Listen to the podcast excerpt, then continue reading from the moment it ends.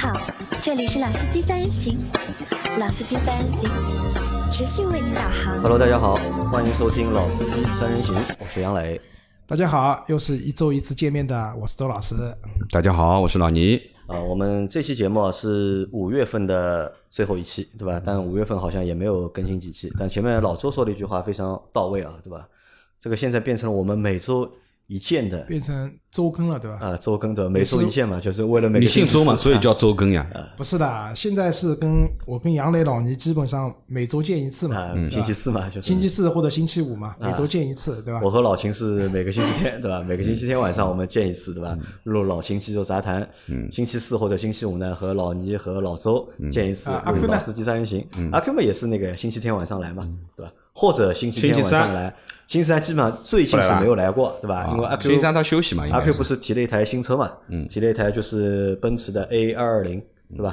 他说嘛，就是这个事情说了三个星期了已经。嗯，说星期三他休息，对吧？我们要去拍一个这个车的视频。嗯，那么他说这个车他觉得蛮有意思的，嗯，想和大家介绍介绍的。嗯，但是已经连续放了我三个星期的鸽子了。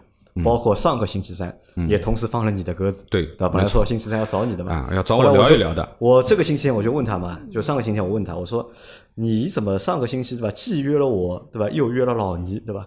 那这个都是星期三哎，都是星期三，这个肯定是要放鸽子的了啊。他说哎，不是，他最近就是他说他最近脑子不好对吧？嗯，算不过来啊，这个反正是他的事情。呃，说到了就是阿 Q 的那台就是 A 二二零啊，就是。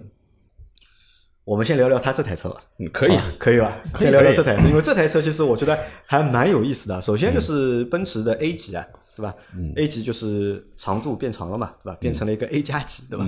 四米七的一个车身，对吧？要四米七十几，对吧？这个车身其实对于一台就是普通的 A 级车来说，已经很长了，已经，嗯，对吧？但是呢，他花了大概二十八万吧，这台车应该是二十八万。二十八万呢，我查了一下，如果你买奔驰 C 二六零的话，嗯，差不多也是标轴的，也是二十八万。呃，不行不行，买不到。啊，买得到，不是我是说不行不行，肯定买 A 二零，买 A 二零是吧？二点零 T，啊，一个是我们考虑，一个是一点五，我们来讨论一下，就一个是 A 级奔驰 A 级，一个是奔驰 C C 级啊，中间还差一个 B 呢。同样的价格，对吧？同样的价格，阿 Q 选了一个就是 A 级，嗯，对吧？你们觉得这个这样的一个选法合算还是不合算？其实我觉得看谁选，看谁选？没有，我作为老 C 级的，也不是老的，我也是其实这一代 C 级的，就比较早还用 2.0T 的年代的车主嘛，对吧？其实 C 级的话，你说空间真的很大嘛，也还行吧啊，。其实够用了，我觉得啊，其实也蛮大的，其实也不小，其实。作为家用来讲，我觉得现在的 A 级啊，因为它四米七的车身啊，就拉大了以后啊，尤其是拉长了，那个车呢，我觉得就有点怪什么，就是它的长度和宽度有点不成比例。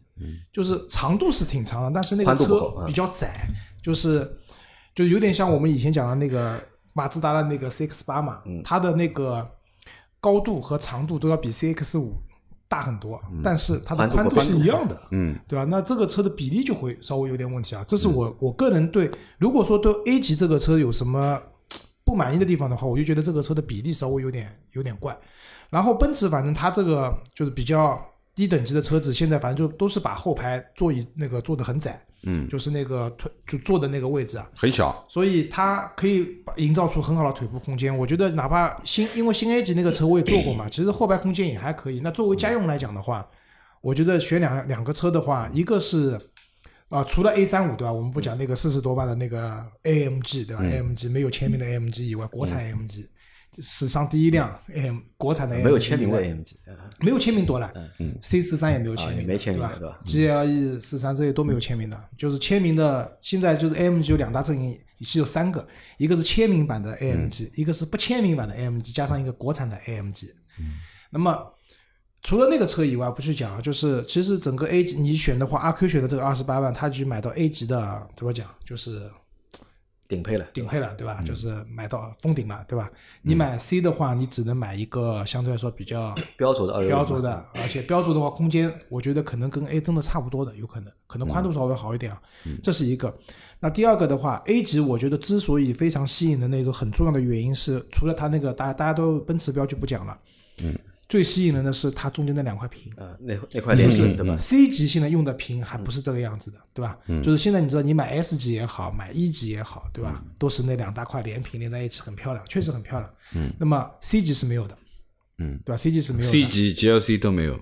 哎，但是到 A 级又有了，对吧？那对于很多人来讲的话，因为我觉得啊就是一个车的外观好看难看，很多时候是给别人看的，嗯，对吧？你自己开的话，你又看不到自己车身的外观的。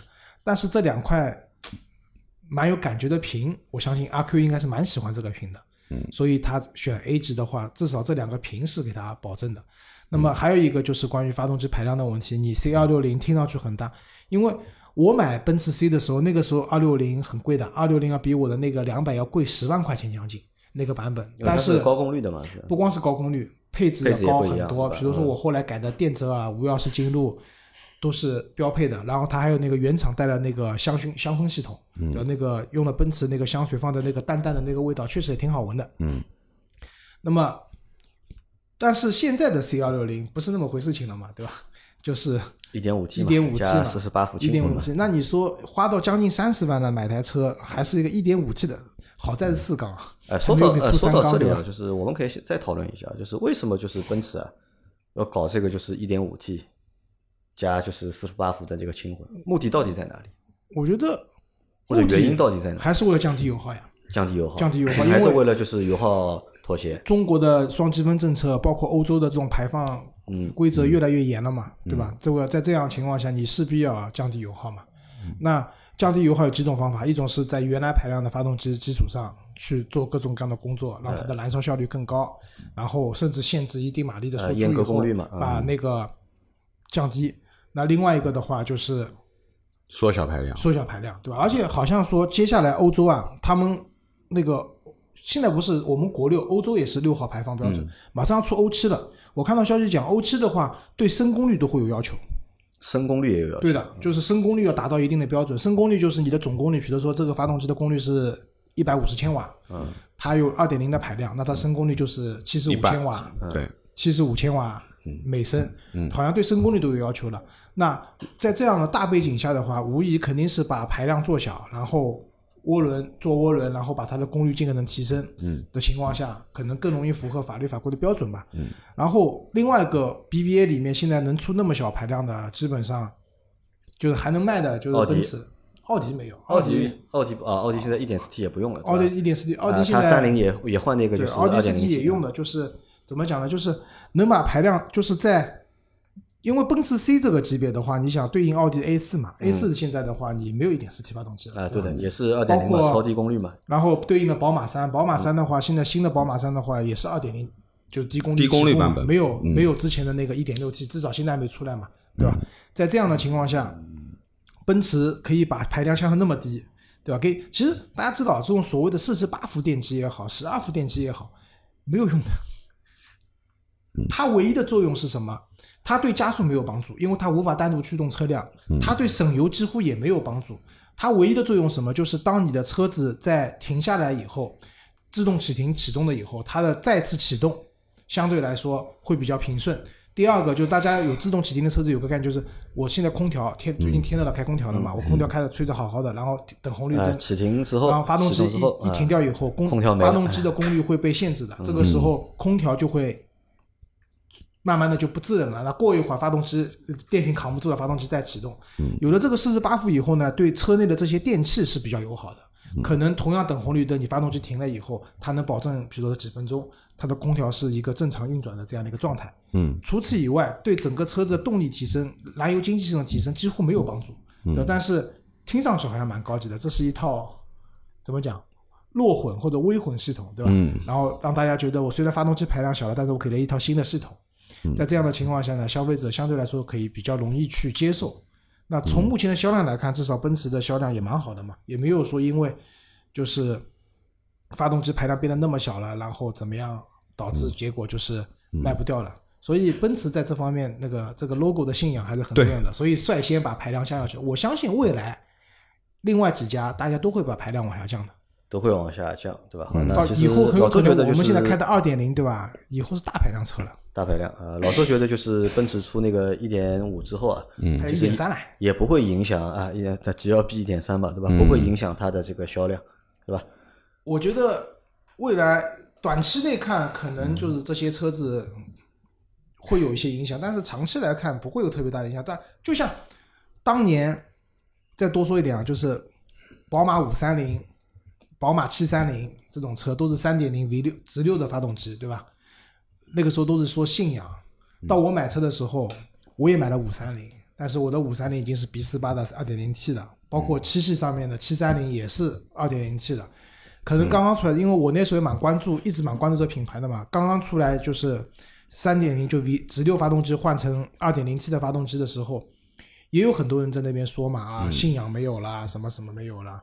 但是你看现在这些车子也卖得很好，尤其像五三零现在卖得很好。我前两天看抖音，现在五二五就是好像市场上现车比较多，行情也蛮好的。现在五二五的话，裸车价才三十七万多，然后五三零的话就可能现货比较少。当然，可能厂家排产的原因。另外一方面，好像很多人都愿意去买那五三零，因为排量更大嘛，觉得不是不是，对不起，功率功率更大嘛，更高嘛，开起来会爽一点。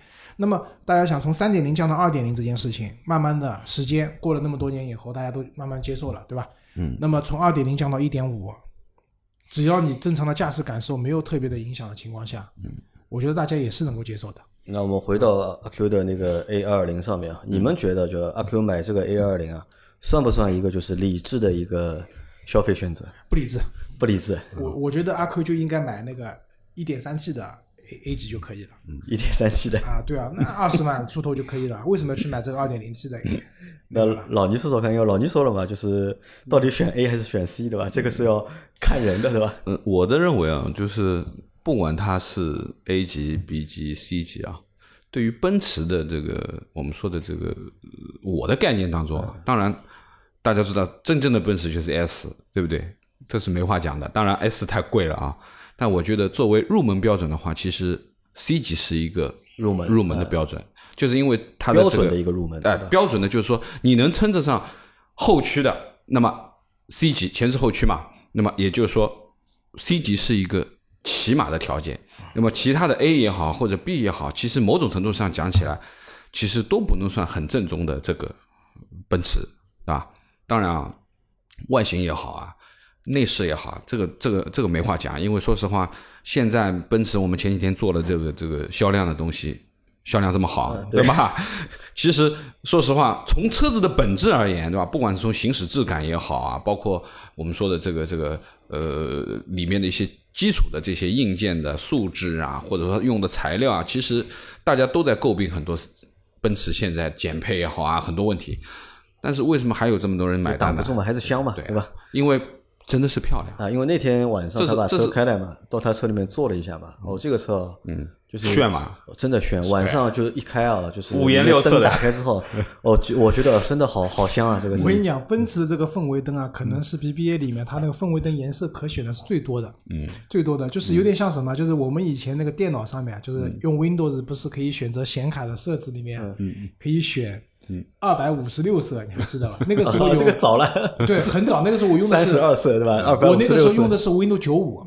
就打开以后，现在就是基本上不这么选了啊，没有没有这个选项了。现在就以前可以选二百五十六色，还是三十二色、六十四色，知道吧？就是可能宝马是三十二色的，奥迪六十四色，奔驰直接就是二百五十六色，知道吧？可以选的特别多。就是老倪也觉得阿 Q 选这个车也是不算不理智的一个行为。呃，我觉得从车型啊和它现在这个样子符合阿 Q。自己的调调，我觉得是蛮符合的。诶，他是比较喜欢拉风一点啊，对吧？那么呃，也喜欢开车，对吧？那么对于这台车，就是二二零的话，其实我们在车展上，我们还特地去看过那台车，对吧？我拉开门就感觉到，哦，高级，高级，奔驰，对吧？我们不说它用料怎么样，反正那个氛围营造出来，它就是台奔驰。奔驰的这个 A 级啊，我觉得是市面上所有 A 级车里面。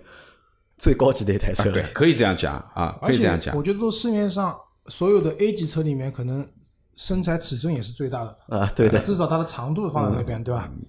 呃，我因为为什么你说到这个阿 Q 的这台二二零啊？因为前几天正好我去了一次奔驰店，那么这个奔驰店里面所有的车都有了，对吧？我还特地去看一下，我还跟销售说：“哎呀，我说我朋友买了辆二二零，我来看一下。”他一看，的确呢，因为展车没有二二零，他展车应该是一辆幺八零，呃，或者两百的，我忘记了。但是的的确确，这个门拉开来的这个氛围上面讲起来，这个奔驰真的是没话说。那很多人都是被奔驰现在的内饰啊完全被俘虏掉了啊！当然，夜里面因为它本身的那个灯前面，杨磊已经讲了啊，绝对是炫啊，我能想象到它的炫，对不对？而且呢，整体的氛围啊，这种感觉小小的，哎，蛮精致的，也不是说感觉好像很空旷，它就比较微缩，而且是我认为就是说，呃，作为 A 级啊，相对比较紧凑的话，其实。它的营造出来的这个这个气氛的东西，是完全你坐在里面是很舒服的一个感觉，这是肯定有的。那么对于这台车，说实话，我的理解呢，就是说，其实呃，阿 Q 买这台车，其实我我也回去关注了一下，包括一些参数啊，各方面都去看了一下。那我觉得有几个东西啊，可能作为我来说，我可能会打鼓的东西。那么第一个。双离合，双离合啊，这是肯定大家要去考虑的一个问题，对吧？大家对于双离合的口碑到底怎么样，好不好，坏不坏，这个大家自己去评。而且又是奔驰的双离，啊，又是奔驰双离合。第二个，这台车如果阿 Q 那台它是四驱的话啊，它是带这个 Formatic 的话，它应该有一点五吨多，一点五吨多。那么这台车的油箱我看了一下，只有五十一升，五十一升是一个很小的油箱，还可以，五十一升放在这个尺寸上面不小的。呃，我但是它是一台四驱，它的油耗不会很低的，它是一台全是四驱的车，对吧？那么我觉得就是说，如果城市里面跑的话，这台车我跟你说，九九个油十个油，我估计肯定还是要的啊，肯定是要的，那够对不对？你续航里程也五五百公里的话，我告诉你肯定开不到的。它五十一升的油箱，它开不到五百公里的。我告诉你，你基本上开到三百五四百，你就要下去加油了。不是这个不止。呃，这个够了，我觉得加油嘛，还是五十升的油箱对于我来说，我觉得小了，起码要六十，我觉得这个那么小个车，不可能给你个六十升五十五吧，也行，对吧？我宝骏七三零，猜一下油箱多大？猜一下，很小的，四十升，四十二升吧，大概就。那么我觉得这个车的话，肯定呃呃，阿 Q 买的是高配嘛，四驱的嘛，那四驱我觉得还可以玩玩啊。那么两驱的话呢，呃，这个我就觉得稍微差点是。二零没有那个没有不是四驱的版本的，二零全是四驱，对，幺八零两百二二零嘛，啊，二二零的话。呃，怎么说呢？具体这台车到底开起来怎么样？有什么东西可分享？这是二十八万落地还是裸车价二十八？裸车价二十八万，怎么那么不对啊？应该现在折扣啊，现在折扣蛮大的呀。现在大概二十五吧。不要不要看这个汽车之家上的折扣啊！不不，大家不要看那个就是汽车之家上那个折扣。我告诉大家，汽车之家上面的那个就是很多参考价，只是参考价，而且都不准的啊，就是你。电话打过去或者人跑去店里，根本就都没有这个价格。嗯，他那个价格都是偏低的，只是为了吸引大家电话过去。啊，不是的，就是这个样子。不准是肯定不准的，嗯，但偶尔也会碰到高的。呃，多数是不准，因为因为为什么？我告诉你，很简单的，因为汽车之家和所有的四 S 店都有业务联系的。我们每一个电话过去就是一个例子，嗯，一个例子他们都要都要结算钱的。一个电话过去，可能就是汽车之家，可能就拿可以拿到一百块，或者拿到两百块。一个客户信息，所以平台会故意把这个价格啊写的偏低，就是吸引大家就是打电话过去问。因为阿 Q 前几天和今天和我说的嘛，他说最近心情不好。我说为什么心情不好？他说天天客户对吧，拿着 APP 汽车之家上面看的价格 来问，哎，人家汽车之家上面就卖这个价格，你们。为什么店里没有这个价格？嗯嗯，阿 Q 我说我，阿 Q 说我也很难和他们回答，对吧？那么说要说你需要么去车之家买，这个很正常，这个这个我之前在在看房子的时候也碰到了嘛。哎，但我在想啊，就是因为我看好阿 Q 这台车之后啊，我后来想到一个新的问题啊，嗯，就我们现在买车啊，就是买轿车，对吧？可能我们一个惯性思维啊，大家在你有一定预算情况下面，都会选择一个 B 级轿车，嗯，对吧？这个是一个惯性思维，对吧？这不不太会去选就是 A 级轿车，不一定啊。那我看了一下，我身边的人大多数，除了你买第一台车或者预算不够情况下，我只有十几万，对吧？我可能买一个 A 级的轿车。这次五五购车节，我身边有蛮多朋友都买了类似于卡罗卡罗拉，对吧？我想说的是什么？我觉得对家庭用户来说，就普通家庭开个车的话，我觉得一个一台 A 级车也够了。我觉得这真的是已经够了，已经够了，好像没有必要一定要去选一个就是 B 级车。而且现在的 A 级车又做的越来越大了，又说实话，就是如果说你家里有孩子啊，各方面，我觉得 A 级车可能还是不行的。不是，我觉得不是这个问题，问题在哪里呢？我们但我们可以看一下，现在市面上可以看得到的 A 级车呢，都有一个通病，什么通病呢？你看它的 A 级车啊，和它同系里面或者同品牌的 B 级车相比的话，它的 A 级车更简陋，内饰啊做的就是不够高级，或者这种没有什么豪华感，没有这种高级感，这个我觉得是一个就是蛮大的一个问题。其实理论上，我其实只是想要一个四米六、四米七左右的车，我觉得其实已经够了。那你看到那些 A 级车呢，那内饰配置你看不中，啊，对，看不中，所以只能去看去选一个对往上面跳一档。你到你选这个品牌 B 级车的话，那明显这个内饰的这个感觉啊，这个没有没有办法。因为厂家去定义就是一台车，其实 A 级、B 级、C 级只是我们根据尺寸来定义的，这只是一种民间的定义方式。实价格也是还有一个有一就等级个划线的。一个，就是，但是对于厂家内部来讲的话，它有自己的每个厂家都有自己比较就是独特的，或者讲有他们自己一套逻辑去定义它的产品序列，嗯，对吧？从就入门级的，就对吧？他来讲，车子从小到大是它只是它定义车子的一个产品序列的一个维度，对吧？长度可能宽度只是一个维度，在这个车上面用的技术、用的配置又是另外一个维度。它确实肯定要把一些好的材料、好的配置放到它更高等级的车上去，而不要拉开一个明但显的是差距。现在呢，因为就是因为模块化的生产，比如说大众的 MQB、丰田的 TNGA 架构等等，家族模块？化了以后，家族化的内饰，嗯，它其实所有的模块里面的功能都通用了。就以前很很简单的，就是以前的很多平台式的这种生产啊，低等级的平台它没有办法兼容高等级上的配置。比如说大众的 PQ 三四平台，就是我们知道原来的朗逸就用的 PQ 三四平台。PQ 三四平台最早的时候它是加不了 ESP 的，就所以那个时候它这边上面车的车同样是速腾或者明锐，它是 PQ 三五平台的，它就可以用 E 有 ESP，对吧？但是现在这种模块化的生产了以后，这种壁垒被打破了。其实理论上来讲，奔驰 S 级可以用的东西，一样可以装到奔驰 A 级上去用。理论上来讲是这样的，对吧？所以慢慢的呢，会有一些配置下放的这种过程，就是有一些本来高级车的，就是比较高等级车的有的配置，慢慢的去下放了。但它不可能一下子就放光的嘛，总是有一些高等级的车才会独有的配置，而低等级车是没有的。这样材料更更加的。你想，同样是一个木式的，虽然很多人不喜欢这种木式的内饰，对吧？嗯。但是高等级的车它用的是实木的，嗯，对吧？什么什么枫木什么木，对吧？虽然可能跟低等级用的那种塑料贴皮的，看看上去都差不多，但是确实手感差差很很多差对，那这个但成本也差很多。仔细看还是有明显的就是区别。成本，我我说乍一眼看上去差不多，那实际上差很多。就像老倪讲的，手感不一样，对吧？成本也差很多，对吧？味道也不一样，对吧？一个是胶水的味道，一个是木头的味道，对吧？那么在这样的情况下，肯定是没有办法的。你在买 A 级车的时候，你确实很难去，就是你可能你对内饰的要求或者配置的要求已经上升到了 B 级车的高度，但是呢，其实你对空间的需求，A 级车就够了，对吧？很多时候是这种情况，那怎么办呢？如果说你要预算有限，根本就算了，妥协一下，买个 A 级车，买个高配，对吧？该有的也都有了。实在不行呢，就买个 B 级车的低配，啊，至少整个内饰的框架看上去是更高级一点的。无非就这么个情况，就看个人怎么选了。但最终说到底啊，还是看你有钱没钱。还是有钱没钱，预算到位了，肯定是总越越越买越大，对吧？或者越买越高级，对吧？啊，对反正你们说一下，就预估一下阿 Q 这台车它能够开多久？我觉得啊，最多两年。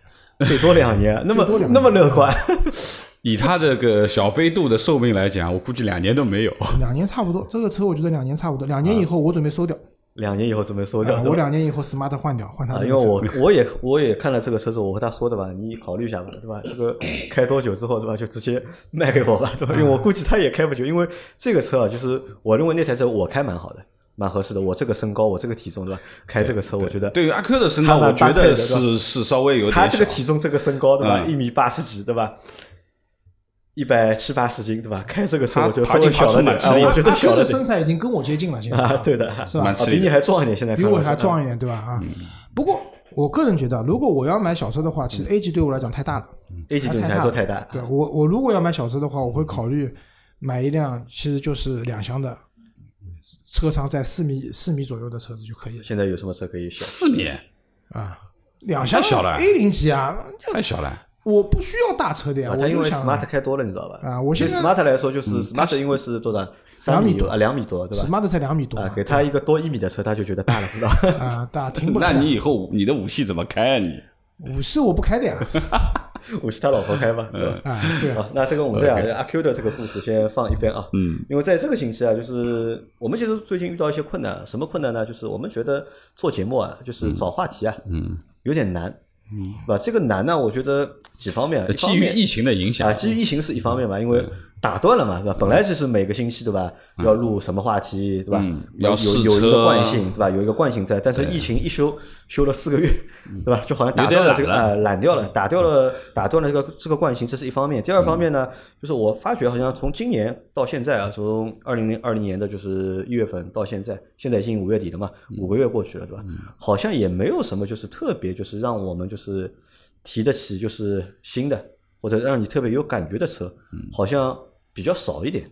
我不知道你们两位是不是这么看待这个问题的？嗯，其实我现在处于一个就是换车的休眠期，换车的休眠期，就是大家知道，就是有，就是一旦你有了想要换车的想法以后呢，会时不时的往 4S 店跑，啊，有有钱的时候对吧？就脚就开始养了对吧？就今天去看看奔驰，明天去看看宝马，后天去看看沃尔沃，对吧？嗯，再过两天到吉普去看看，就是类似于这种。但是现在休眠期嘛，我现在不换车嘛，所以其实我最近唯一去过一次 4S 店，就是那辆五系去做保养，就到 4S 店里面去做了个保养，然后到前面看一看。那个时候反正都是满眼看过去都是特价车，嗯，对吧？所以确实也很少去跑这些车，然后。然后，因为最近不是也不上班嘛，那嗯本来比如说你在工作原因对吧做那个做在接触到喜马做汽车频道的时候，那我可能还要一个是公关那边有很多信息，另外一方面呢，你自己也会关注啊，现在市场上什么车可以聊一聊。嗯，最近也确实像杨磊讲的，在家里面待着也待的有点懒了，也不太特别关注，也确实没有嗯让人一下子觉得啊眼前一亮的，就这个车好像特别吸引人，吸引人的对吧啊想去聊一聊，啊，除除了那上次跟杨磊我们去看那个吉星和小鹏 P 七，对吧？嗯，其实那期节目我们说小鹏 P 七说的挺好的，但为什么有观众听众评论说我们对国产车有偏见呢？对吧？我们已经说了小鹏 P 七，我们觉得要比那个吉哦星更靠谱，可能不？不可能他们说的是我们说吉星说不好，因为吉星也算国产车，啊，吉星那个车不是不好，不值那个啊钱，不值这个价？不是不值那个钱，我觉得是，对吧？所以我觉得这个是什么？这是其实是一个真实的一个状态，就包括我们的就是听众小伙伴也是的，不是每个人每天都要买车的，或者不是每个小伙伴 每年 都要买车的，对吧？所以就你可能只有在你要买车、要换车的这个时间点、那个阶段，对吧？会对一些新车啊感兴趣。但是你一旦没有换车需求的时候啊，你可能对这个事情就不怎么就是有感觉即。使你到了换车的这种，就是怎么讲，就是旺盛期的时候啊，你也可能只是对不就是部分就是特殊的就是特定的一个区间里面的车子，会会比较感兴趣，对你不可能把从五万到五百万的车全去看一遍。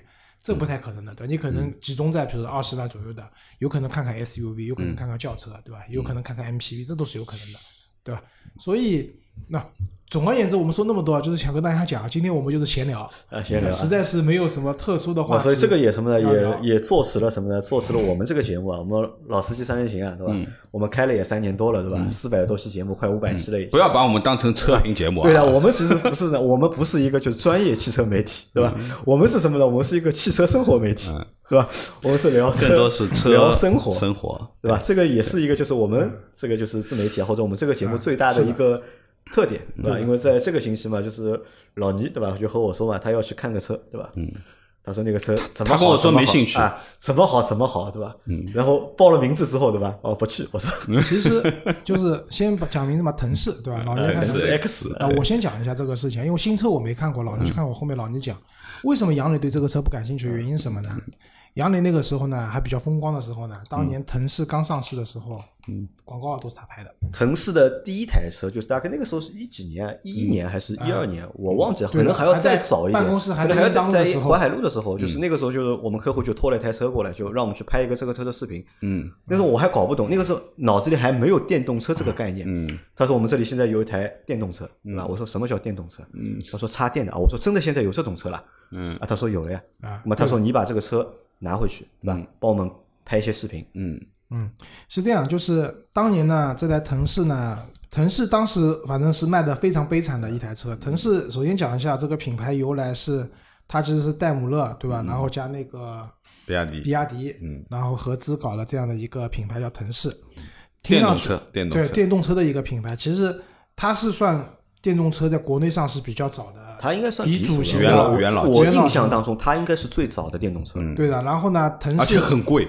对那个时候呢，杨磊为什么不喜欢那个车呢？我觉得有几个原因。第一个呢，那个车挺贵的，嗯，然后它的贵就是和它除了是它是电动车的身份以外，它的贵没有彰显在其他任何一个地方，对吧？不论做工也好，内饰也好，配置也好等等，都没有体现出这个车能卖四十万的一个。而且当时啊，我记得我印象里面是因为那个车没有电嘛，嗯，就是是拖车，嗯，拖到我就是公司楼下，办公室楼下，嗯，那后来我就问客户这个怎么充电啊？因为不懂，我们不懂的嘛这个东西。他说后备箱啊有一个电源转换器的，对吧？你找个有插座的地方插进去，充一个晚上就可以了。一晚上充不满。就是他这么和我说的时候，我以为就我觉得当时啊，在当时那个时候啊，就我觉得在说笑话嘛，对吧？拿个拖线板插上去充一天晚上，这个电就有了嘛？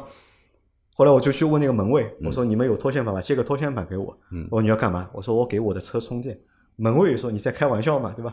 还有这种操作。后来就真的就是在门房间拖了个拖线板，就插了一个晚上。能充吗？能充，能充，真的能充。但是 充了大概低，充了一个晚上，可能它的功率大概只有三千瓦左右一个小时，也就意味着充一晚上也就只能充三四十度电，不多的。好，继续讲。那么当时这个车，后来呢，这个车开始卖了以后呢，就是深圳那边有人拿这个车就做那个出租车嘛。他开下来以后遇到几个问题，第一个，这个车的衰减很厉害，很厉害，嗯，就是续航太短。续航当时它出的本来续航就短，但在那个年代它的续航已经算长了，但是它的那个衰减很厉害，也就这个车开了没多久以后，它的衰减半年以后这电池就打对折了。可能半年倒不至于，但是一年以后就就是电池衰减的比较 厉害。我说的半年呢，出租车因为里程比较多嘛，它跑的多，比较比较多，充放的次数也多。而且呢，那个时候用电动车大家也用不来，嗯，电动车不要满充满放，嗯，那个时候可能大家都是把它充满，啊，没这个意思，那跟对电池也不不保护嘛，对，这是一个。第二个呢，特斯拉出来以后啊，就大家。认知的一件事情，电动车应该是很快的。嗯，那腾势这个车非常慢，就上一代的腾势啊，嗯，它的，嗯，对，跌了五度，它的那个百公里加速大概十几秒，因为车本来就重，然后踩下去以后，这个车非常慢，对吧？所以它又 既没有电动车的应有的那种快感，加速的快感它没有，嗯，然后呢又很贵，然后衰减又厉害。虽然后来腾势又陆续出了什么腾势四百、腾势五百等等这些新品牌、新新新的续航里程车。但在市场上，它始终没有挽回它的那种败局吧？我觉得。嗯。然后另外一个呢，在之前讲的就是它是戴姆勒，就是奔驰嘛和那个比亚迪合资的这样的一辆车以后呢，它也没有体现出这种高贵的血统在那里。嗯。它更多的是体现是比亚迪。嗯。啊，就是我以前没把奔驰放里面，都是比亚迪的基因，而且你想当年的比亚迪又不行，对吧？不是现在的比亚迪。我那个时候买过一辆比亚迪秦。杨杨老师也经常开嘛，那杨磊也经常开，你知道那个车很洗剪吹风格的呀。那个车其实那个好车，我觉得那个排挡杆有三种颜色会变色的，对吧？啊、然后中间有个电视机的，我边开能边看那个 C C 可以看啊，对的，可以看足球，可以看足球，对吧？那个时候那个时候是世界杯什么，就是中国亚洲区域。反正我看过的，我看篮球比赛啊，对，在高架上堵车的时候看看篮球比赛嘛，那不安全啊，这样对吧？后来就被就没有了，就是那个车啊。它没有体现出一个卖四十万，因为比亚迪那个时候的后来出的秦啊什么就十几万嘛，对吧？就十几万。嗯，那你二十万不到，那你这个车卖四十万，你没有体现出这种高贵的血统在里面，知道吧？所以我觉得这个车让杨磊一下觉得这个车不行。但事实上，我觉得新的腾势出来以后啊，嗯，其实改变真的很大的。所以可能。杨磊还是用他一个老的记忆或者老的目光去看待这台车啊，对，其实也是有原因的。为什么？你看比亚迪啊，不是比亚迪，腾势，嗯，它出的那么早，对吧？它出的那么早，但是到这些年来，从一一年到现在那么长时间了，对吧？其实这个当中啊，没有什么迭代过，就没有什么迭代过，嗯，而且它的所有的每次的迭代都是不声不响的，对，也没有什么就是太大的亮点。价格价格价格调一下，公里数加一点，加一点，就差不多是这样，没什么大大花样嘛，对吧？那么现在出了一个新的之后，对吧？那么因为现在是和那个和奔驰嘛，对吧？又和奔驰重新再做嘛，做了之后，嗯，做了之后呢，就是很多的就奔驰的元素啊，或者是都在里面基因，对吧？然后那么重新出来了。这一次的新的腾势啊，就是它出了那个也比较顺应时代的要求啊。它除了纯电版以外，它其实出了那个插电混动的，嗯，插电混动，然后价格也调低了，最便宜的车从二十官方报价从二十八万多开始了，嗯，二十八万九千八一直到最贵的三十五万多，嗯对吧？就可能它现在最贵的车跟当年的最当年的车比都都算便宜的，当年要将近四十万一台车了，嗯，对吧？这个是一个蛮重要的点啊。然后老倪去看过那个车了，老倪为什么想想去试驾这个车？老倪可以吸引的点到底在哪里？呃，我说说这个车啊，因为前几年在群里面我就发了几张照片嘛，很多人说，诶，这什么车啊？奔驰吗？或者怎么样？那么其实是一次偶然的机会，因为我正好约个客户在万象城谈事，啊，就在这个五中路里，然后正好他是在万象城下面在做车展嘛，五中路的万象城对吧？嗯。然后我就这样走过路过以后，我就看到一辆一辆车，因为没见过嘛，腾势也是一个非常小众的，对吧？这个这个商标绝对是没有记忆点的。嗯。那我走过去以后，哎，我觉得这个车很亮嘛，因为它有一台淡紫色的一个一个一个颜色的车，很特别，很别致。插一句啊，插一句，因为对老倪来讲，腾势是一个全新的品牌。啊，因为之前不不不不 不不，他对之前的车其实没有太多概念。呃，对吧？老的腾势我有概念。我也知道它是这个比亚迪和奔驰在做的，但是那个老的奔驰，就像你说的，我知道它卖三十七万、四十万这个价格。那么你想这样的一个品牌卖到这个价格，我觉得是不具任何性价比的一个一个东西，所以说也就没有关注过这个车子。那么这次因为偶然的机会啊，因为在在这个 shopping mall 里面看到了这台车，那我就正好刚刚谈完客户嘛，准备要走，要进车库去拿车，准备走，然后我就停下来，正好我朋友也在，我们就一起看了一下这个车啊。因为它的车的外观上面有一个 Mercedes 的标志，对吧？其实它是设计师 Mercedes，design 是 Mercedes，design by Mercedes，对不对？这就跟苹果是吧？design California，美国加利福尼亚设计。然后呢，就稍微懵了一下，我就我说这什么品牌啊？他说这个是腾势啊，是是奔驰设计啊，什么什么的。哦，他一说腾势，我就知道。我说哦，这是一个新的是吧？那我就停下来，我就。仔细的看了一下啊，就是对于这台车，我说外表外观这个东西，第一个就是说它蛮正常的啊，不像我以前评评某一台车，我说它不太正常，看上去。那么最起码这是一台正常的车。那么让我留下比较深刻印象的，一个是它那个颜色比较别致，是一个淡紫色的一个一个车身外观的，因为那个那个它因为两台车展车嘛，一台是这个插电混动，一台是纯电，那纯电那台是旗舰版的淡紫色的那个，而且呢那个轮毂超大。这个轮毂是二十二寸的轮毂，很夸张。那么，而且是一个玫瑰金的一个颜色，就是它那个轮毂里面是玫瑰金的一个颜色。再看轮毂里面的卡钳，一看哦，Brembo，嗯，然后一看是六活塞的 Brembo，打孔盘。那你想好了，昨昨天还是前天，我们在群里聊这个东西。我说这套这套东西值两三万吧，对吧？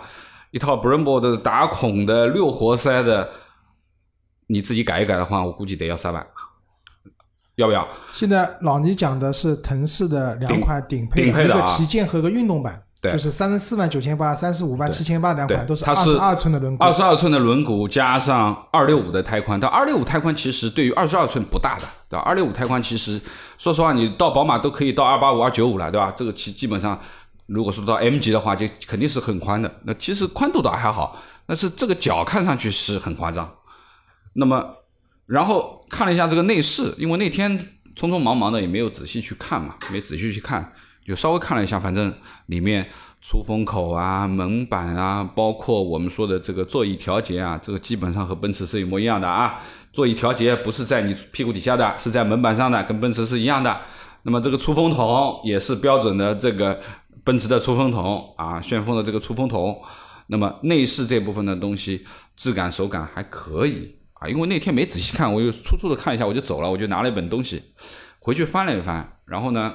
呃，前两天正好空的时候，我就特地去了一次。我还查了一下，我说这个车到底是在腾势 4S 店呢，还是在哪里卖，对吧？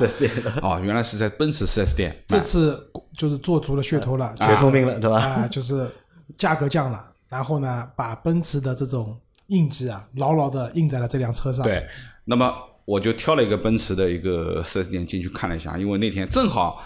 顺便也把二二零一起看了一下，包括 G L B 对吧，都看了一下。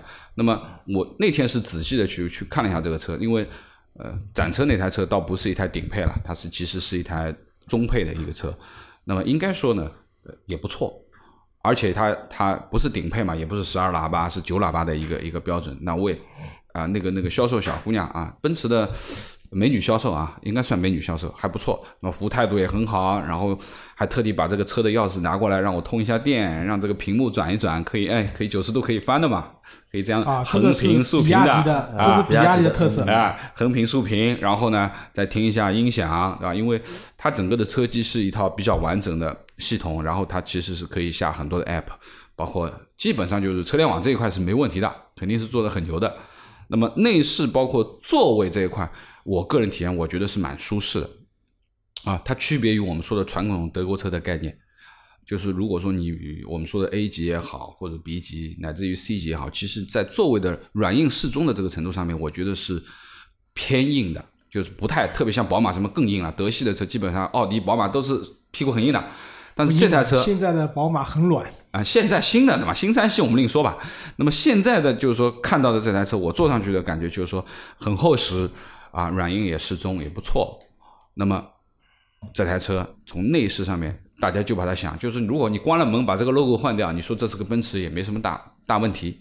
当然，也有也有群里面的一些小伙伴说这个是一个精装版的唐，因为它的插电混动用的就是比亚迪的发动机，一个 2.0T 的一个低功率的，应该是只有一百九十二千瓦，一百九十二的一个一个一百九十二那个马力，马力马力的啊，千瓦，不是千瓦，一百九十二千瓦是高。功率了啊。那么一百九十二马力的一个一个两点零 T 的一机器啊，当然它配的是一个双离合。那么这次他们上来的这台车，其实它是各四款，就是呃，插电混动有四插电混动款有四款，纯电有四款四款。那么价格从二十八万到三十五万，中间切一切，就是以三十一万九千八为中间，就是插电混动是三十一万九千八，顶配就是旗舰版了。纯电是最低配，纯电下来你看一下纯电的价格，31.98是最低差不多了，嗯起航版哎，起航版。那么这这这两个车啊，就是说一个是插电混动，对吧？一个是纯电，纯电大概有五百公里的嗯续航啊，纯电大概有五百公里的续航。然后它那个插电混动呢，它低配的呢是八十公里，但是它那个旗舰版是一百公里，电池可能还略有点区别。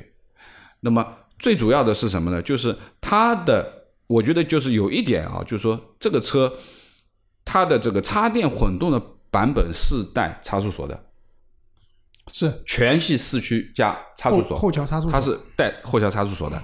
那么这个说实话，我觉得多少还有点可以稍微脱脱困的这个意思啊，因为不带锁的这个越野，我原来我们一直说不带锁的越野等于是个伪的伪命题嘛，那么带锁嘛肯定会稍微好一点。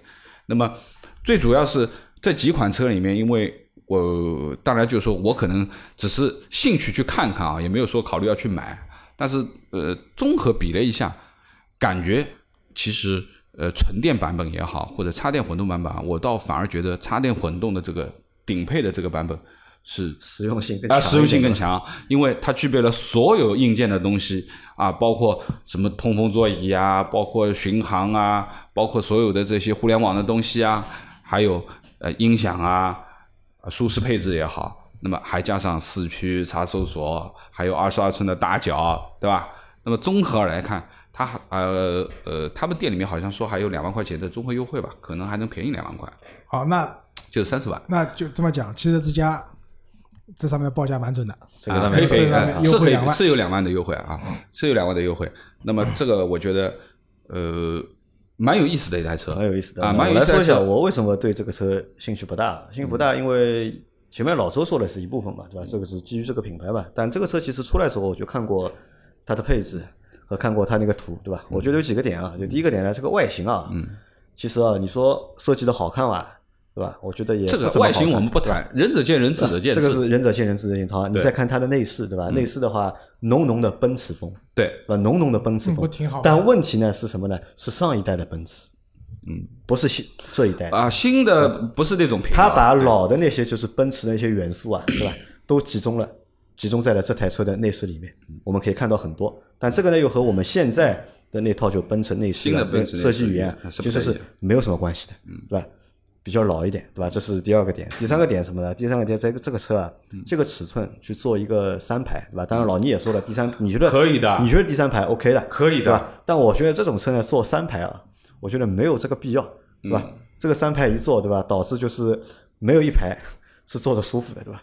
后备箱也偏小，这个这个我要反对，因为这个车我当时认为它是一台五座车，但是拉开门一看是一台七座。那我说实话，以它这个车身尺寸，四米九都不到，嗯四米八十几的一个尺寸，这个七座其实是很勉强的。我始终认为这可能就是后面只能坐个小孩或者放条狗的这个概念，脚基本上是没有太多的空间，或者说是完全小马扎顶在那里的这个想法。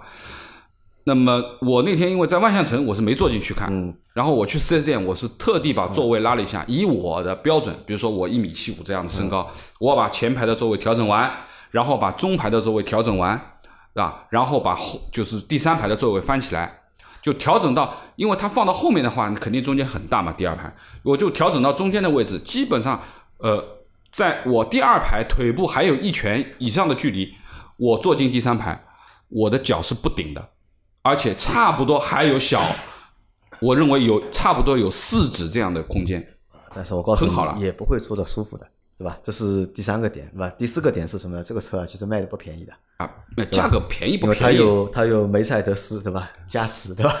这个，所以就是这个价格是不会便宜。但是嗯呢，这个车呢，骨子里呢，嗯其实比亚迪。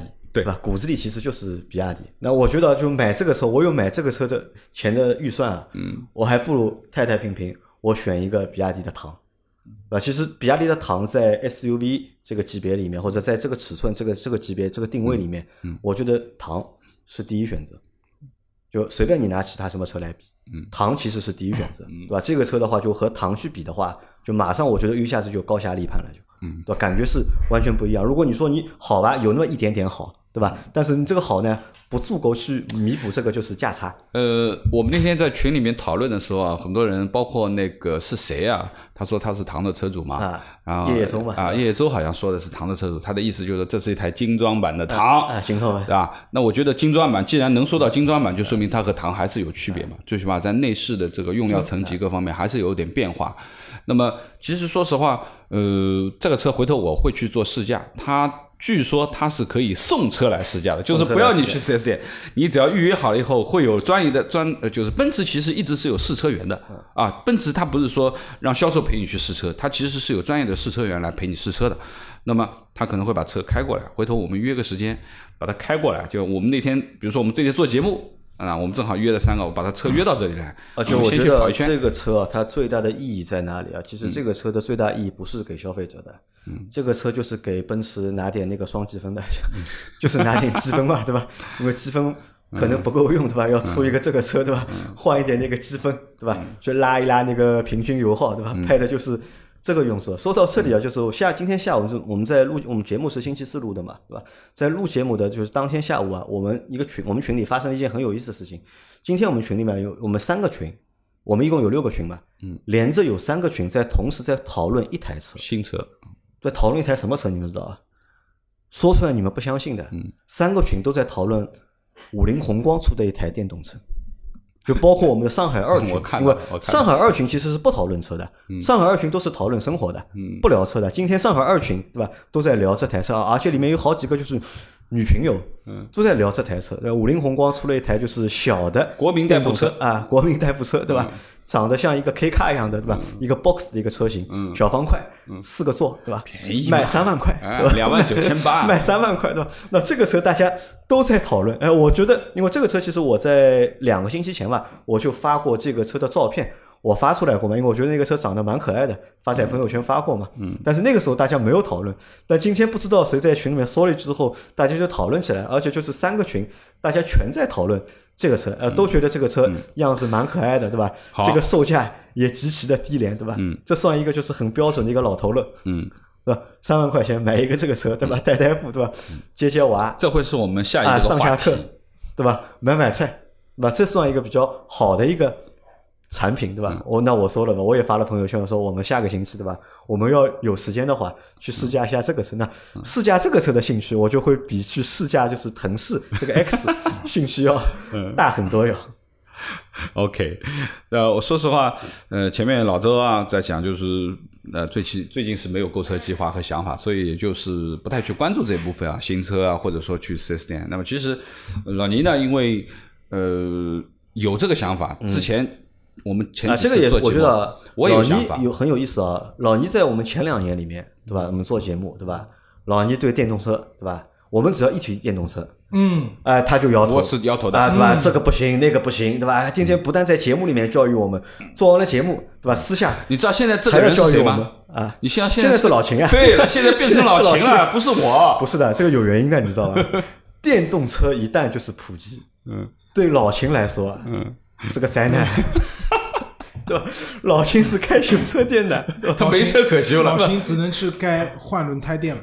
只能去换轮胎了，对吧？但是这两年，特别是从去年下半年开始，我发现我逐步逐步在变化。老倪啊，这个变得很厉害啊！而且我们两个人对吧？其实对于电动车已经不怎么感兴趣了，已经对吧？我们可能只是对一些就是比较突出的一些产品，我们会讨论讨论。但是老倪啊，好像每上一个电动车的，我要去看一下他都要研究一下，都要去看一下。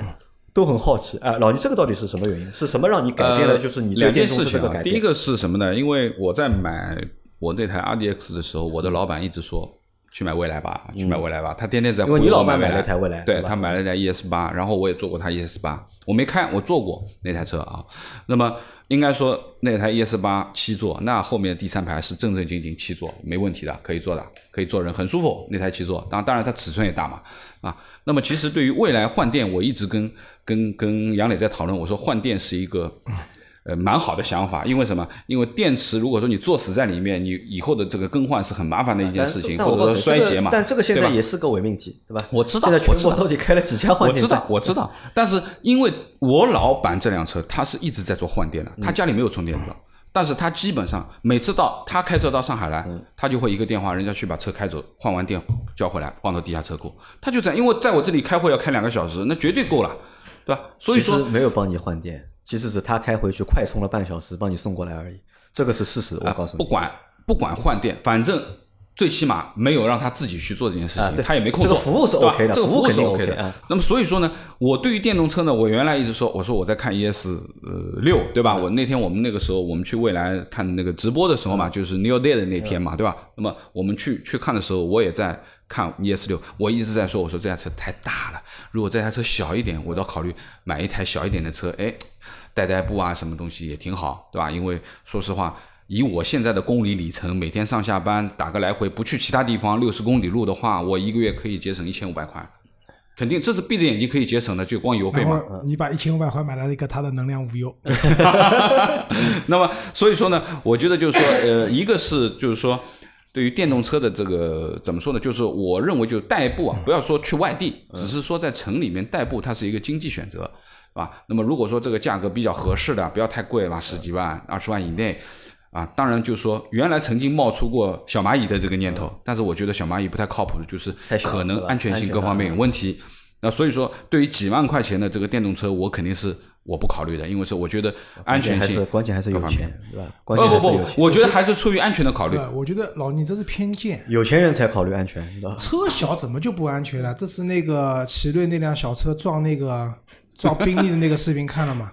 撞完以后杠杠的，对吧？那个是安驾驶员没有系安全带，把头给崩掉了，不然那个车 A 柱完全没有变形。小车不代表不安全，那我说实话，就是我可能选择的标准可能要从十几万起步，不可能从几万块吧。就是还是还是有钱还是有钱我觉得稍微大一点的车，相对来说就是说你空间也好啊，实用性也好啊，各方面也好，因为什么大家都用电，也不存在什么呃这个这个用电的这个损耗，或者说成本有什么变化。说小车用电很神，大车用电很多，那可能会有考虑但两个差不多，我觉得没有太大的区别。小车小车的它的那个百公里能耗基本上在十度电左右啊。嗯，像你买蔚来的话，基本上都奔着二十度电去了，那还是有区别的。呃，十度和二十度对于现在本身已经是一个个位数的用电量来说，其实是没有，啊你要知道，其实现在大部分人还是在用商业充电桩。商业充电桩的话，啊一度电不考虑啊不便宜，一度电也要将近两块钱啊。因为我不会考虑而且你充电桩电的话还有损耗，你你充电桩显示充了二十度电，很有可能充进去的只有十八度电或者十六度电，还要这打个八折。那对于我而言，我还是我有还是要花钱的。我是不考虑这件事情，因为什么？我有我有充电桩，嗯，我现在车位上我就有一个充电桩线，我只要把它一接就可以用，而且很方便同等的。对吧？你要买蔚来 E 四六的话，二十几万，不是？我跟你讲未来做换电这件事情啊，现在看来他们是很有先见之明的，因为接下来不是说三十万以上的车子没有补贴的啊对嘛？但是括弧，嗯，不包括可以换电的车辆换，也就是说未来的车子因为可以因为那块电池折十万块，它可以减掉，因为它那个车可以换电，所以它的售价即使超过了三十万，依旧享受补贴，哎还是蛮厉害的，啊，蛮厉害的。所以说呢，对于这个电动车的变化，一个是可能呃从实用的角度上讲，可以帮我节省一千五百到两千块钱一个月，这是很实际的一件事情。第二个呢，因为呃小家伙马上就要去幼儿园了嘛，啊我太我太太也要出去上班了，讲白了就需要突然第二台车嗯可能会需要第二台车，或者说给我太太买也好，或者说我买一台小的，把我现在这台车给我太太去开也好。就有这个想法啊。那么另外一个呢，出于牌照的考虑，或者说电动车牌照的考虑，或者说是燃油车牌照的考虑，我觉得多一台。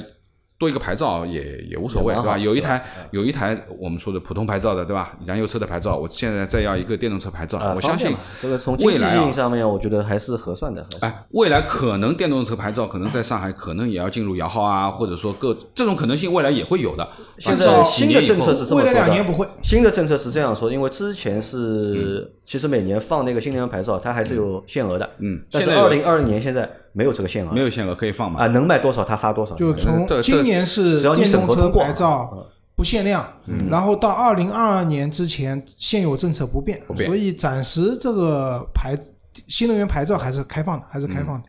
那么反正有你，当然就是说我也不可能为了要囤一块牌照去做这件事情，当然是有呃本身有用车需求嘛，本身有用车需求或者说是采购的这个需求，那无非多一块也多一块也也没什么关系，我觉得啊，好，哎，那我们来聊一个最后一个话题吧，好吧？说一个最后一个事情，因为我们现在已经五十几分钟了，已经。最后一话就是这样，因为我们在这个星期啊，嗯，我们上架了两个产品，对吧？上架了老倪公司的两个，我觉得都是比较好的产品，对吧？第一个是老倪的那个车载的，就是空气净化 SK 器三零 P 的一个空气净化器，对吧？那个产品其实我们也拍了一个视频，在视频里面老倪把这个产品的优点啊。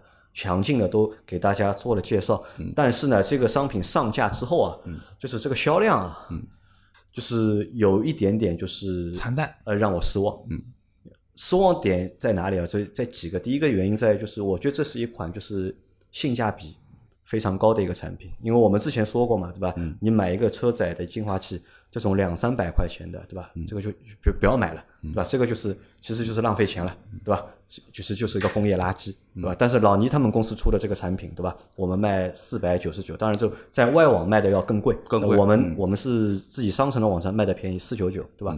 其实我觉得这个东西的性价比是非常高的，对吧？金属的一个机身，对吧？然后带生物酶的滤芯，嗯，对吧？然后那个比较漂亮的工业设计，对吧？只卖四百九十九块，对吧？我本来觉得这是一个就是非常好的一个产品，对吧？我觉得这是一个非常好的产品，但是实际我们上架现在三天还是四天，嗯对吧？只卖掉了九个，对吧？只卖掉了九个，对吧？哦，我觉得这个没关系，因为老倪，你你有没有失望？我觉得没有关系，因为本身我们在做这件事情，又不是要去靠它挣钱嘛。那么最主要的是什么呢？就是我说我们说的老司机严选有一个大原则，就是第一，自己用过的东西，自己觉得值得推荐的东西给大家。因为呃，为什么在这个时间推出这个产品？其实杨磊在很久以前就跟我说了，你你的产品可以来买来做来做来做。但是我们一我一直没有动这件事情。一个是本身的原来的三菱啊、五菱啊，它本身已经是属于一个时间比较长的一个产品，因为我知道我们有产品的升级换代。那我觉得我宁可做新的产品，买新的不要去做旧的这个产品了，因为旧的产品逐步逐步会淡出的，它马上会变成一个，呃，就是说出口型的一个产品，不是我们现在主主卖产品的。那么三零 P 现在从滤芯的这个升级也好，它的尺寸升级也好，进风这个你们可以去对比一下，就是它的进风的口的尺寸就完全变大了，它的风量、它的净化能力完全都基本上是可以说是一个提升的一个东西。那么再加上工艺也比三菱要好很多，所以说我希望给大家一个好的东西，就是说最起码你买了老尼公司这个产品拿到手的时候，你会觉得值啊，因为很多小伙伴他没有看到实物，他没有办法体验到说我老倪说的这个质感又怎么样怎么样怎么样。但是那天小四啊，还有谁贴了图说他们已经拿到这个货，拿出来以后，那的的确确是一个沉甸甸的东西，而不是一个轻飘飘的一个东西啊。那么使用好和坏。也有人反馈，啊，就是我们上海另外一个李琦有一个小伙伴，其实他一直在问我，那我那天跟他开玩笑说，我说我就是为了你上架的，哎，他说哦，那我一定要买一个。他其实他之前就跟我说要买一个，我说你等一等，等我这个产品上架了，我说你就到商城去买吧。那么他回去用了用了以后，他说在车子里面抽根烟，抽完了没烟味，因为我们这款产品除烟、去味和杀菌是很好的。你不要去考虑它这个很多 CADR 值啊，或者说颗粒物啊。其实说实话，车子里面颗粒物是有限的。它不是在户外的环境当中颗粒物很高，比如外面五百，你肯定你没地方躲，你只能戴口罩。但是我在车子里面把窗户一开，你空调一开，其实本身空气滤芯、空调滤芯它就有一定的净化 PM 二点五的功能，所以能够进到你车里面的 PM 二点五不会很高的。但是我们可以达到一个个位数的一个级别，对吧？回头我跟杨磊可以，我们到车子里面再拍一个实拍的，就是在车里面，我们在不开空调的情况下面，多少时间可以把它降到一个数字？那么这个东西，我觉得反正这个产品挂在上面，大家有需求的去选购，我们没有说一定要强推或怎么样怎么样，没关系的，因为本身我们也不靠这个挣钱，只是好东西给大家分享一下，就你就把它当成一个分享就完了。对不对？那么车载的这个东西基本上就是这样的一个情况嘛。那么第二个产品就是刚刚上架的精油除菌卡，这个其实是配着六一儿童节，配着六六月二号马上就是很多幼儿园啊，很多低年级班都要开学了。那么对于防控，我我们不说防新冠吧，因为说实话，新冠其实在目前啊，以上海这样的城市而言，其实已经过去了。但是说实话，但是交叉感染的情况还是客观存在。对吧？大家可以感觉到，就是每年的春秋季换季的流感、流行性感冒，很多班里面的流传流行性，一个班封掉了，回去了，全部回去了，有有五个、有十个学生传染了。那么其实这种还是很明显的。但是大家有没有细心的发觉，从二月份我们开始戴起口罩，到现在已经将近六月份了，这四个月里面，你去数数你身边有几个感冒的人？呃，没有，少，不敢感冒。对吧？一个是不敢感冒，第二个是什么？你口罩的确是有用啊，隔绝了，它隔绝了交叉感染的这种可能性啊。所以说，其实空气当中是有这方面问题的。如果你不去做防护，你肯定就中刀的概率会比较大。那么我们说这款金油卡的产品，因为我们这款产品它是完完全全做过细菌杀灭，乃至于 H1N1 甲流的杀灭报告的，这是一个很高等级的东西，给了大家。一个小卡片，这个卡片散发的这个精油的这个味道，对吧？那么你给孩子身上挂在书包，放在哪里？它可以保证你呼吸范围一个立方米的空气里面，它是完全处于一个抑菌和这个杀菌的状态，这个蛮好，而且也蛮卡通，对吧？也蛮好玩的一个东西。那么我另外要说一下，就是我要提醒一下大家，你刚刚拿到这个卡片的时候，不要马上给小朋友使用，因为它密封在这个包装里面，其实它精油味道很大。你要拆开以后，让味让它散一散味道，因为我我我给了一个朋友给呃给我一个兄弟嘛，刚刚打开了，他马上就给他儿子，他儿子一闻说，哎呀，这味道太厉害了，他觉得好像有点冲，那么很正常，因为你刚刚打开拆包，肯定是精油味道，它已经封闭在里面这么长时间了，你打开了以后，让他把这个味道散一散，然后你再给孩子，他就会好很多。啊，不要马上给孩子。啊，因为这个精油的话，应该是今天。呃，精油卡就开始给购买的这个，我们已经开始卖了，已经开始发货了啊！今天已经订单都已经发掉了，也到目前为止也已经卖了十几个，也十几个已经有了，对吧？那么盲盒销售，你不知道你买到是哪一款哦。那么反正有孩子的，对吧？有需求的，其实说实话也不一定孩子啊，可能女生也可以很喜欢，因为蛮 Q 的，蛮卡通。你放在办公室就扔在桌子上，你自己一天办公室你坐那里，你扔在桌子上就可以了，它就可以起到保护你的作用。啊，好，那最后啊，就是再说一下，就是老倪前面说了嘛，对吧？他不指望靠这个东西赚钱嘛，对吧？因为现在这个老倪啊，家大业大，对吧？